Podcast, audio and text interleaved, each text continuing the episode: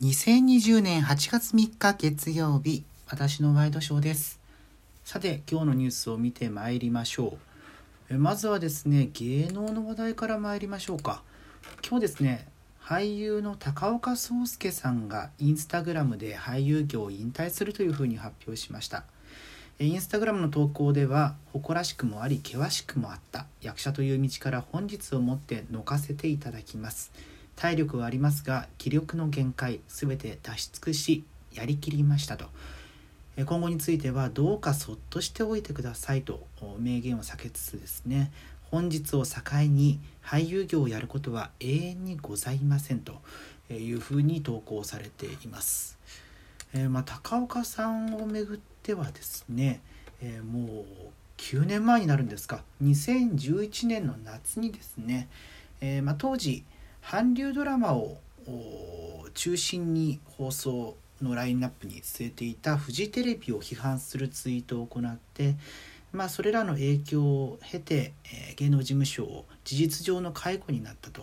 いうことで,、えー、でその当時は女優の宮崎あおいさんと、えー、ご結婚されていたわけなんですけれども、まあ、その後離婚されたというようなこともあったので、まあ、そこから9年経ったわけなんですけれどもやっぱりイメージ的にはその時のことっていうのは視聴者といいますか、まあ、自分もこの引退したっていうニュース聞いた時ああそんなに前の話なんだなっていうふうに思い出しましたけれども、えそうしたイメージがまつきまとうような、え日々だったのかなというふうなことも思ったりします。えさて続いての話題ですけれども、え新型コロナウイルス本日のですね東京都内の感染者258人ということです。えー、まあ、昨日ですね292人だったということから比べると若干下がったというふうに見ることもできるんでしょうけれどもまあ前々からね言われてる通り今日月曜日ですので、えー、で大体まあ昼頃までの集計でやっているので日曜日にどれだけ検査したかということで、え病院がなかなか検査しない曜日にあたることから月曜の数字っていうのは落ちるというふうに今までも見られていまして、まあ、実際今日もその数字が出てるんじゃないかなと思うんですけれどもこれ比べていただきたいのがですね1週間前の数字。先週の月曜日が131人だったんですよね。そこから比べると倍近くですか。そうですね。倍になっているということが考えられます。考えられますと言いますか。それを鑑みなければならない、えー、状況になっているかと思います。でちなみにですね先週の月曜日が131人で火曜日が266人と。131人から倍以上になっているということを考えますともしかすると可能性の一つとしては明日この258人の倍である500台も出ても驚け驚けない数字になっているなという、え、気がします。この、ま週の後半にかけて、え、先週もうん、先々週はそうでもないですかね、えー、先週はもう本当に週を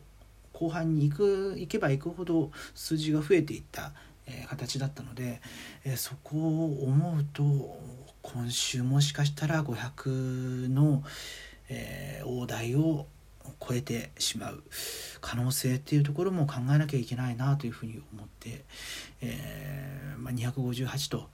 いう数字だけ見るとちょっと収まったのかなというふうに思うこともあるでしょうがなかなかね喜んでもいられないなというような感じの印象を受けました。さてですね、えー、これもコロナの気になる話題です、えー、新型コロナウイルスに感染した飼い主から預かった犬2匹が PCR 検査の結果陽性だったと今日ですねペット保険のアニコムホールディングスが発表しました。えー、共同通信の記事によりますと国内でペットの陽性が確認されるのが初めてだということです。これまあねまあ飼い主から、えー、移ったのかそれとも犬犬感染なのかみたいなところがこれから調べていかなければわからないとは思うんですけれども仮にこれでえ人から犬にそして犬から人にという形で感染が広がっていく事例が確認できるとなると PCR 検査まあそれに並ぶ各種検査しっかりですね人間だけを対象にしている場合じゃなくなってくるのかもしれないなというのが率直の危機感としてありますよね。まあ、今のところはですね人間に対して濃厚接触者という表現を使って、え調査をしているわけなんですけれども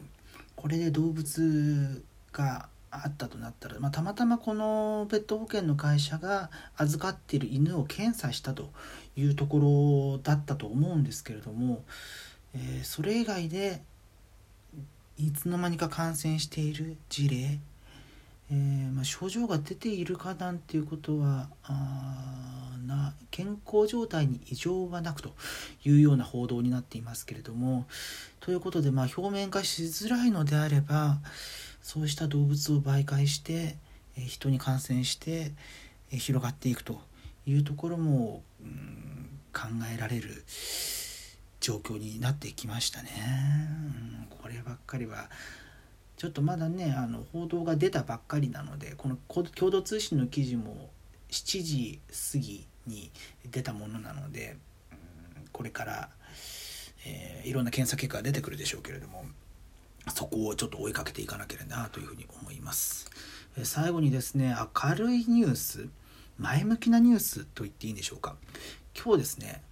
インドの首都ニューデリー郊外のグルガオンにカレーハウスココ一番屋のインド1号店が開店しました、えー、まちょっと前からもう1年くらい前からですかね。ココイチがインドに本格参入するみたいな感じのことは発表にはなっていたんですけれども、え新型コロナの感染拡大で、まあ、本当は春に予定していた開店がずれ込んだということなんですけれども、えー、ようやく満を持してというんでしょうか、え1号店がオープンしたということです。まあ、インドといえばカレーの本場というふうになっているわけでそこにいかに日本式のカレーというものが定着するかというものが気になりますよね。この価格設定から見ると、本場のカレーよりも高めの値段に設定されているということなんですけれどもまあココイチって日本でもそんなに安くないですよねうん他の例えば牛丼屋で食べるカレーなんかと比べれば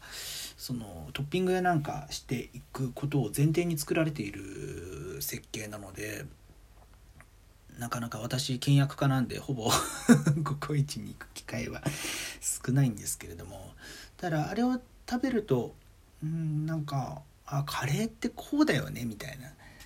うん、全てのトータルを鳴らしたような感じのあこれぞカレーだよね。日本でいうところのカレーライスだよねっていうような感覚を覚えるものなのでそれがもしインドでも本場でも受け入れられるっていう風になったら非常に嬉しいですよね。うんこれちょっと気になっております。ということでなんかこういう話したらお腹空いてきちゃいましたね。2020年8月3日月曜日私のワイドショーでした。それではまた明日。